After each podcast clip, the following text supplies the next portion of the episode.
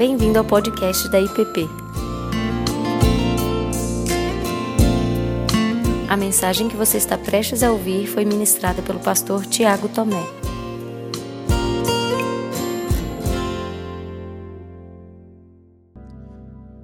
Por trás dessa, desse hino conhecidíssimo, né, em muitas igrejas, até por não cristãos, existe uma história belíssima, uma história inimaginável. E essa história não é bela pelos fatos, mas pela maneira como esse hino nasce diante dos fatos e das circunstâncias. Horatio Spafford, Spafford é o autor desse hino, que hoje, originalmente, na verdade, era uma poesia, e depois foi colocado um hino nele. Mas Horatio era um advogado muito bem sucedido na cidade de Chicago, até que um terrível e devastador incêndio se alastrou pela cidade de Chicago. Nessa catástrofe, então, que assolou toda a cidade, Horatio perdeu tudo, assim como muitas pessoas, perdeu seu escritório. E não só escritório, mas depois de uma crise diante de todos os acontecimentos e fatos. A história desse homem mostra que todos os seus investimentos, tudo aquilo que ele tinha, foi se esgotando, e no prazo de dois anos, esse homem já não tinha quase nada. De um homem bem-sucedido, agora não tendo mais nada. Projetando então novos rumos para a sua vida, projetando talvez uma retomada, eles familiarmente decidem viajar para a Europa. Enquanto tentava salvar parte dos seus investimentos, Horatio ele enviou a sua esposa e as suas filhas antes para que terminasse uma negociação e quem sabe assim rever parte daquilo que era o sustento da sua casa, da sua família. No dia que o navio zarpou no dia que o navio saiu do porto com a sua esposa e suas quatro filhas, Horatio não conseguiu concretizar a negociação que ele tinha em mente. E só depois ele soube que ele poderia ter embarcado também naquele navio, mas na época não tinha como ele saber. Bom, no meio da viagem, o navio em que viajavam então a sua esposa e suas quatro filhas se chocou com outro navio no meio do Oceano Atlântico. O estrago foi tão grande que aquele enorme navio se afundou, ele sucumbiu. Ele afundou em apenas 12 minutos. A esposa de Horatio, ela correu para o convés com as suas filhas, tentando segurá-las, mas enquanto o navio afundou, ela perdeu e as suas quatro filhas foram arrancadas de seu braço e foram e morreram, afogaram. Ela perdeu a consciência, acordou num barco salva-vidas minutos depois, e ela foi uma das poucas pessoas, uma das poucas pessoas que sobreviveu e que foi resgatada das águas geladas do Atlântico naquele trágico acidente. Quando o navio que socorreu esses poucos sobreviventes, chegou então ao continente, chegou à Europa, ela enviou um telegrama para o seu marido. E esse telegrama tinha apenas duas palavras, só duas palavras. Palavras fortes, palavras que talvez eu e você não gostaríamos de receber nunca. Nesse telegrama estava escrito: salva, vírgula, sozinha. É nesse contexto que nasce o hino que nós acabamos de ouvir. Sou feliz com Jesus, o meu Senhor. Está bem originalmente. Está tudo bem. Está tudo bem quando estou com meu Senhor. Gostaria de convidá-lo nessa noite a caminhar por um tema junto comigo que devido às circunstâncias que nós temos vivido no nosso país, na nossa nação, mundialmente falando, pode soar como uma tentativa de abstração da realidade, assim como muitas pessoas julgaram o poema de Horácio e muitas pessoas ainda julgam esse hino que nós cantamos. Uma abstração da realidade, porque falar da virtude da alegria num final de semana em que nós contabilizamos mais de 50 mil, 50 mil mortes em nosso país, meu irmão, não é tarefa fácil. Guardadas as devidas proporções, falar nessa noite sobre essa segunda virtude do fruto do Espírito, a alegria, é como escrever um hino, é como escrever um poema olhando nos olhos do sofrimento, da angústia que parece que decidiu invadir a casa, sentar na poltrona mais confortável que existe na casa, dizendo assim: Não vou sair daqui tão cedo. Por isso eu peço que você ore comigo, para que nesse tempo, uma meditação rápida, mas para que Deus fale conosco sobre o sentido da alegria e possa nos alegrar, mesmo diante das situações e das circunstâncias. Está bem, está tudo bem, está tudo bem quando eu estou com meu Jesus. Pai, ouve a nossa oração, ouve a meditação do coração. Peço que o Senhor ouça o clamor de um povo que, diante das circunstâncias, busca e quer encontrar, sim, alegria. Quer encontrar alegria diante do sofrimento. E que a tua palavra nos fale, que o teu Espírito nos guie e que seja o Senhor a nos tomar pelas mãos nesse tempo de meditação. No nome de Cristo é que oramos. Amém. Ô, gente, reconhecidamente, amor, alegria e paz, eles formam um trio, eles formam um trio muito especial nas palavras de Jesus e eles formam um trio muito especial nas palavras dos apóstolos, nas palavras é, de Paulo. E a alegria, ela é uma expressão radiante da nova criação em Cristo Jesus. A alegria é uma das virtudes marcantes do fruto do Espírito, é uma das virtudes marcantes do fruto do Espírito na vida do povo redimido de Deus. Porém, em nenhum momento da história, a alegria ela brotou, ela surgiu como fruto, ela foi colhida e foi saboreada num vácuo histórico, assim, numa abstração de lutas, de guerras e de sofrimento. Nunca foi e nunca será.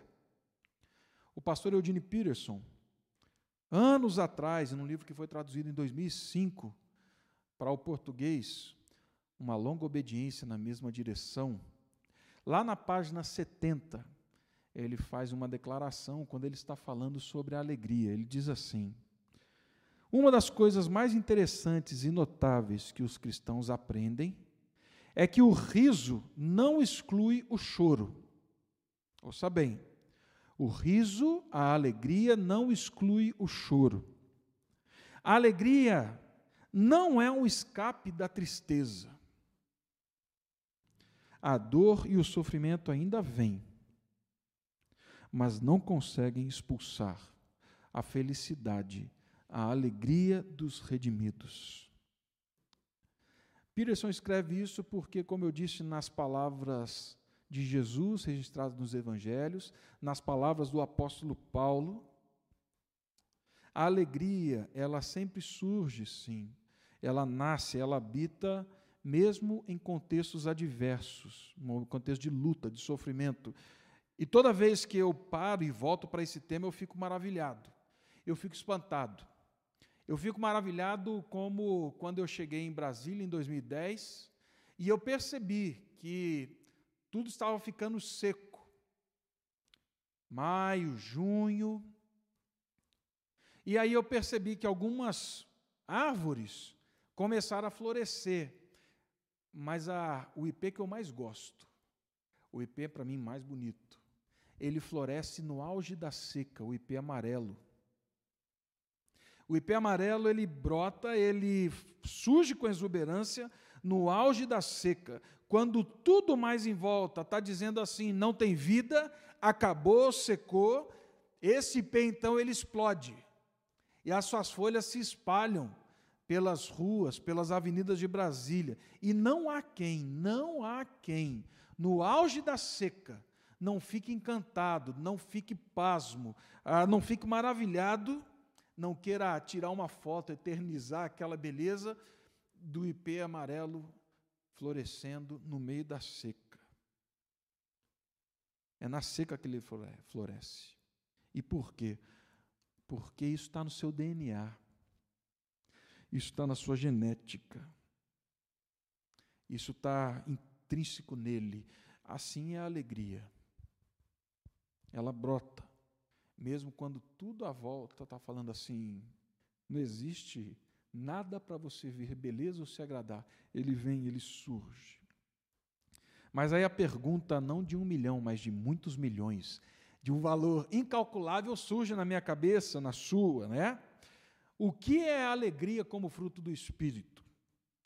Como podemos definir a alegria como fruto do Espírito? Como identificamos para o nosso bem e para o serviço do outro o que é alegria? Se você abrir agora aí, mas não faz isso agora não, tá? Presta atenção aqui.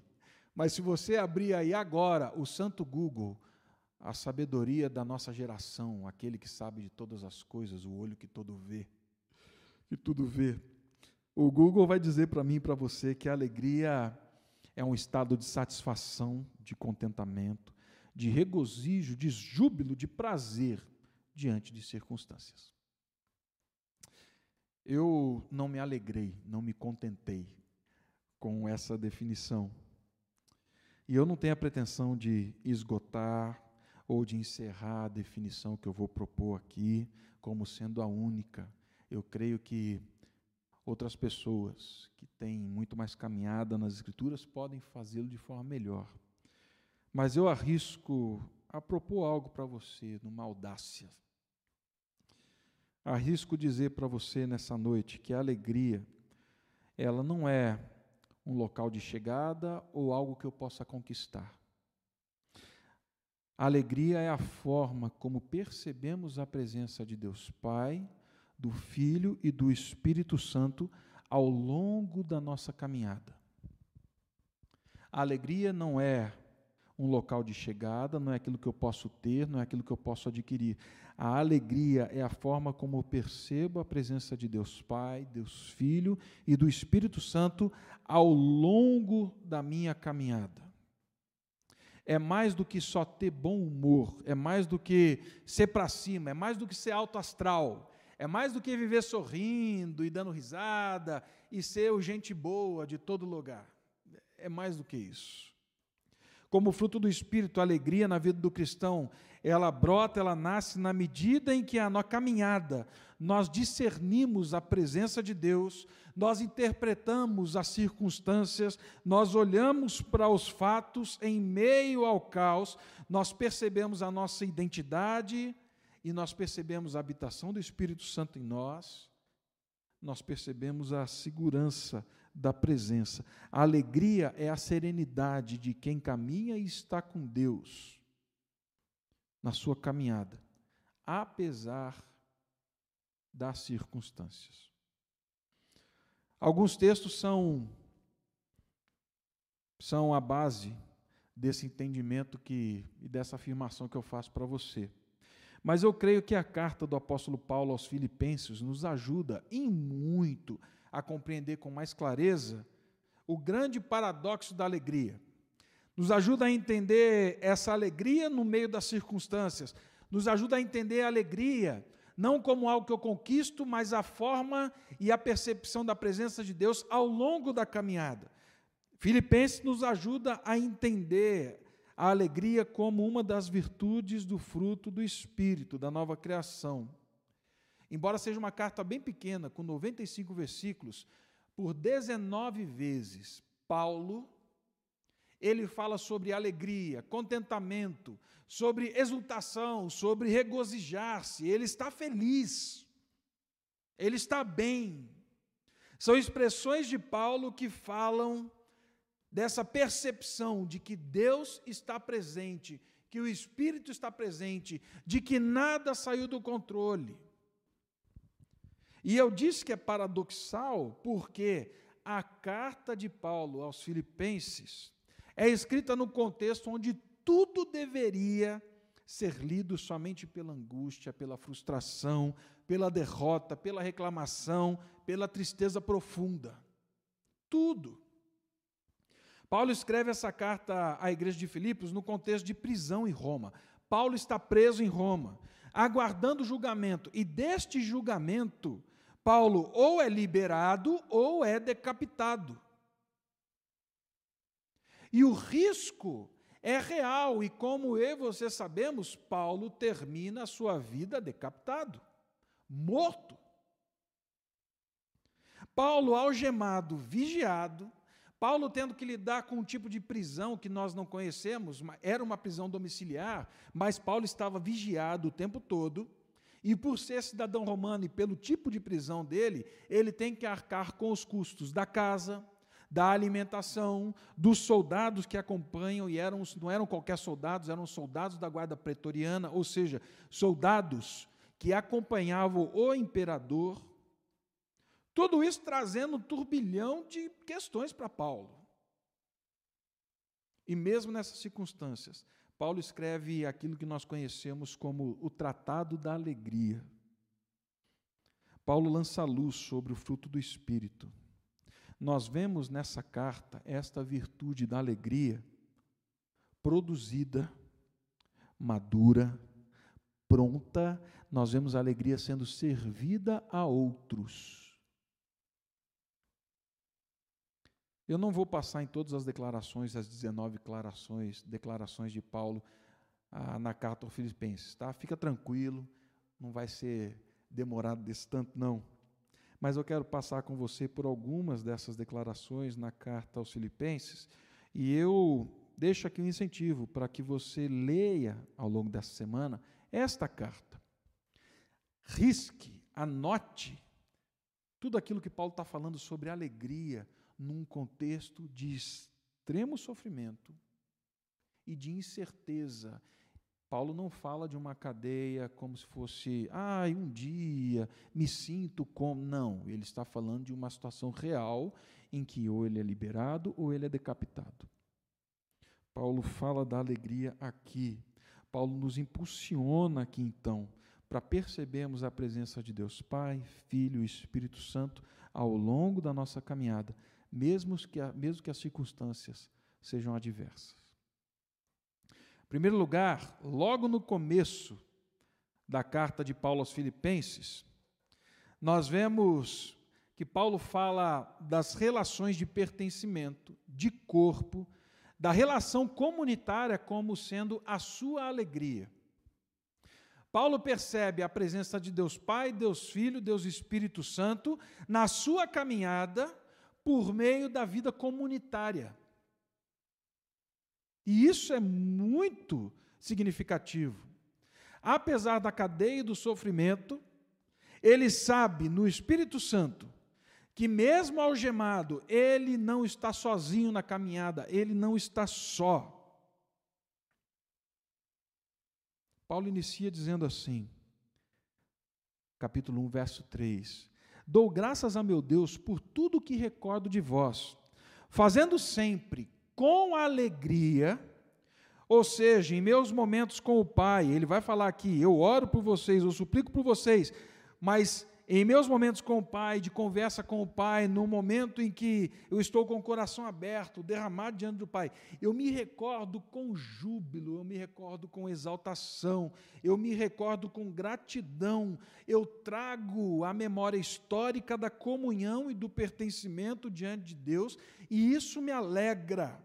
E eu suplico com alegria por todos vocês, em todas as minhas orações. E por quê? Por causa da vossa cooperação no Evangelho desde o primeiro dia. Paulo é grato a Deus porque ele não está sozinho. Paulo é grato a Deus porque ele se lembra desses que estão com ele. Paulo é grato a Deus porque o avanço do reino, do Evangelho, Paulo é grato a Deus porque, enquanto ele vive, ele sabe que muitos e muitos irmãos junto dele, em outras frentes, atuam como ministros da reconciliação, atuam como agentes do reino, atuam para que a glória de Deus seja vista, atuam para o bem da criação, atuam para que a justiça de Deus seja manifesta nesse mundo. Mas não somente por isso, Paulo tem os olhos descortinados pelo Espírito Santo para perceber o que Deus está fazendo naquela igreja e como ele está sendo mais a partir dessa igreja. Lá no capítulo 4, Paulo, Paulo usa uma declaração sem precedentes ele diz assim: portanto, irmãos, a quem eu amo muito e tenho saudades. Olha só o que ele diz agora. Vocês são a minha alegria e a minha coroa. Vocês são a minha alegria e a minha coroa.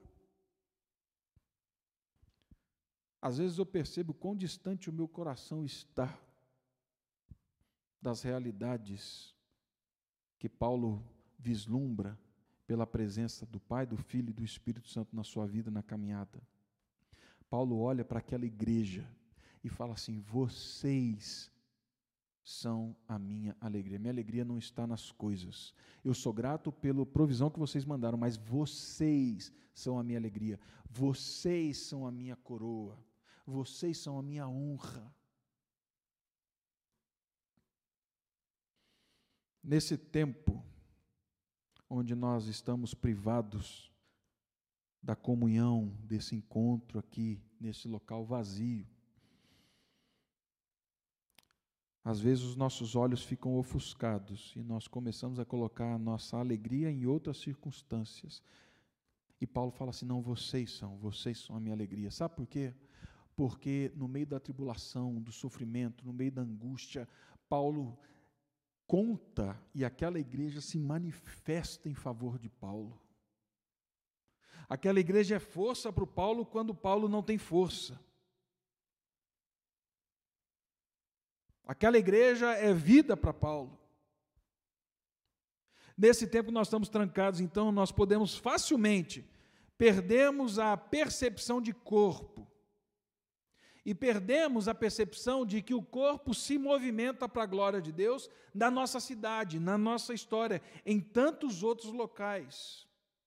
Eu louvo a Deus pela nossa igreja, eu louvo a Deus por você, eu louvo a Deus porque diariamente eu recebo testemunhos de pessoas que estão agindo para a glória de Deus, para a manifestação da presença de Deus na história. Hoje eu recebi o um recado de uma jovem falando assim: olha, uma pessoa que foi da nossa igreja, que é sozinha aqui em Brasília, ela teve um, um AVC. E ela perdeu toda a memória. A única coisa que ela se lembra é no nome do pastor Ricardo e que ela foi dessa igreja. Por meio disso, chegaram à nossa igreja e essa jovem falou assim: agora às 15 horas eu estou indo lá no hospital para saber quem é, o que, que ela está precisando, como é que a gente vai agir. Já conseguiu imaginar a alegria dessa mulher vendo alguém, ainda que desconhecido, falando assim: a igreja está aqui, nós chegamos. Ontem eu postei foto do grupo dos adolescentes reunidos, mesmo no meio da pandemia. Amém recebi um quadro enorme de fotos dos jovens, posso mandar para vocês depois. Amém por isso. Cláudio e Sérgio distribuindo as cestas básicas para todo o DF em nome da igreja. Amém. Eu não quero ser injusto aqui de não citar coisas que estão acontecendo, mas o fato é, esses são exemplos simples que descortinam dos nossos olhos o que Deus está fazendo por meio do povo dele e como nós estamos participando juntos dessa realidade. Paulo olha para a comunidade e fala assim: vocês são a minha alegria, e eu me alegro, eu me alegro porque eu vejo Deus Pai, Filho e Espírito Santo agindo na nossa história, na nossa caminhada. Paulo fala também da santificação dos irmãos como alegria. Ver e perceber a forma como esses irmãos agiam e reagiam no mundo mal, cruel, é motivo de alegria para Paulo. Paulo, interessantemente, falando de santificação, ele simplesmente dá uma guinada e começa a falar de serviço. Capítulo 2, Paulo começa falando para esses irmãos: completem a minha alegria, de forma que vocês pensem a mesma coisa, sejam unidos de alma, tenham o mesmo sentimento. Nós já falamos disso, da comunidade, mas Paulo continua falando, antes do verso 5. Cuidem não somente do interesse de vocês, mas cuidem do interesse comum. A fé de Paulo parece que era robustecida. Na medida em que ele via esse corpo que ele faz parte, agora agindo e se conformando com Cristo e agindo na história por meio de Cristo, não se importando com quem eram, mas se importando com os outros. Terceiro, Paulo fala do contentamento como a alegria, porque na medida em que ele percebe Pai, Filho e Espírito Santo ao longo da sua caminhada, Paulo fala assim: estou contente, estou satisfeito. Paulo fala de contentamento numa realidade adversa. Paulo fala de contentamento numa prisão. Paulo fala no contentamento depois de ter perdido tudo, tudo que era importante, tudo que as pessoas consideravam importante, tudo que talvez eu e você consideraríamos importante. Paulo passa por perdas significativas ao longo da sua história. Perdas que poderiam diminuir, perdas que poderiam roubar o senso de dignidade, de valor. Paulo passa por tudo isso. É visto de um jeito e agora é visto de outro. Paulo sabe o que é a experiência de ter com abundância e agora não ter nada e precisar da ajuda de irmãos. E isso pode mexer comigo, com você, isso pode nos roubar a alegria, porque hoje nós estamos vulneráveis a passar por situações como essa. No capítulo 3, ele fala de quem ele era: autoridade, posição social, respeito. Agora ele é visto de outro jeito, ele anda de outro jeito, ele não é ouvido como ele era ouvido, ele não está nos lugares onde ele estava. Paulo passa por uma desconstrução. E no meio disso tudo,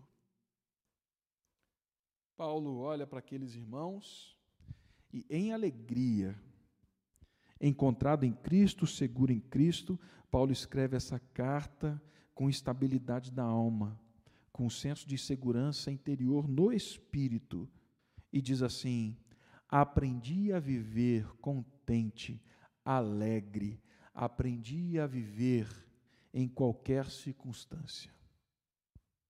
Com muito ou com pouco, eu aprendi a viver. Paulo deixa claro que o segredo da alegria é a forma como entendemos a realidade a partir da presença do Pai, do Filho e do Espírito Santo na nossa caminhada. Não é ter ou deixar de ter. Por isso ele escreve entusiasmado: Alegrem-se comigo, alegrem-se outra vez. Mas deixa eu dar um recado para você também. Paulo não despreza nenhuma ajuda.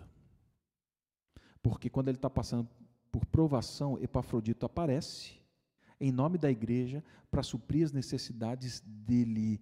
Essa igreja que percebe a alegria dessa maneira, Cristo está na nossa caminhada e nos chamou a servir outros. Chega a Paulo e Paulo fala assim: Louvado seja o Senhor, porque vocês apareceram e supriram as minhas necessidades. Em quarto e último lugar, Paulo fala da sua esperança como alegria. Paulo escreve com alegria, como escreve aos Romanos. Ele sabia que nem vida nem morte poderiam separar ele do amor de Deus. Paulo fala da alegria porque ele teve os olhos descortinados para a vida. Capítulo 2 ele fala: Eu estou num conflito entre viver e morrer. E não é um conflito hipotético, é real. Mas a sua certeza era de que, mesmo sendo decapitado, mesmo o mal, mesmo a turbulência, o pecado não tem a última palavra sobre a história. A última palavra sobre a história é a esperança em Deus. A última palavra sobre a história é Cristo, é a ressurreição, é a certeza de que estamos com Ele e estaremos com Ele, independente do que vier. Por isso é que ele fala: para mim o morrer é lucro e o viver é Cristo. E Paulo não está fazendo apologia à morte. O que ele está dizendo é: eu estou seguro, a minha existência está segura porque eu percebo que Deus está aqui. A nossa alegria e a certeza de que, apesar do coronavírus, apesar do mal presente na humanidade, apesar das autoridades déspotas, apesar das autoridades bestializadas que nós temos, que no final da história nós estamos na mão do nosso Senhor e a história não continuará e não terá fim com este mal. Por fim, retomando a história do Stanford, do Horácio. Assim que ele soube da morte das suas filhas, ele pegou um navio para a Europa. Enquanto ele passava pelo local onde o navio havia naufragado, o comandante veio e disse: Olha, foi nessa região que o Ville naufragou. Duas fontes históricas preservam para mim e para você o registro do que passou no coração deste homem, nesse testemunho do que, é alegria. Numa carta à sua irmã Rachel, ele falou: Na quinta, passamos pelo local onde o navio naufragou. No meio do oceano, a água tem três milhas de profundidade. Mas quando penso nas nossas queridas, não as vejo ali. Elas estão seguras e abrigadas, as queridas ovelhinhas. E em breve nós estaremos lá também. Nesse meio tempo, graças a Deus, temos a oportunidade de louvá-lo e de agradecer seu amor e a sua misericórdia por nós e pelos que amamos. Olha o que ele diz. Percebo Pai, Filho e Espírito Santo na minha caminhada. Que todos nos ergamos, deixando tudo e seguindo. E o segundo registro. E isso é uma carta que foi escrita num papel de um hotel e que se encontra num museu em Jerusalém. Ele escreveu o hino, que foi depois escrito de outra forma, conhecido de outra forma. Mas ele escreveu o hino. E a primeira estrofe não é se paz a mais doce me deres gozar, nós vamos cantar daqui a pouco, mas a primeira estrofe diz assim: Quando a paz como um rio acompanha o seu caminho, quando mágoas como ondas do mar rolam, qualquer que seja o meu destino, tu me ensinas a saber que está tudo bem, está tudo bem, está tudo bem com a minha alma, porque eu sei que a alegria é a certeza da presença do Pai, do Filho e do Espírito ao longo da minha caminhada. Pai Santo, nós somos gratos ao Senhor porque o Senhor nos convida a vivermos em alegria, o Senhor nos convida a caminharmos em alegria, e isso na certeza de que o Senhor está presente na nossa história. Pai Santo, clamamos para que a nossa alegria venha não das circunstâncias, porque elas vêm e vão, mas que a nossa alegria possa brotar, surgir, na medida em que estamos plenos, conscientes de que o Senhor está conosco no caminho. E que essa alegria frutifique dando a outros, a muitos outros, a alegria a manifestação da tua graça.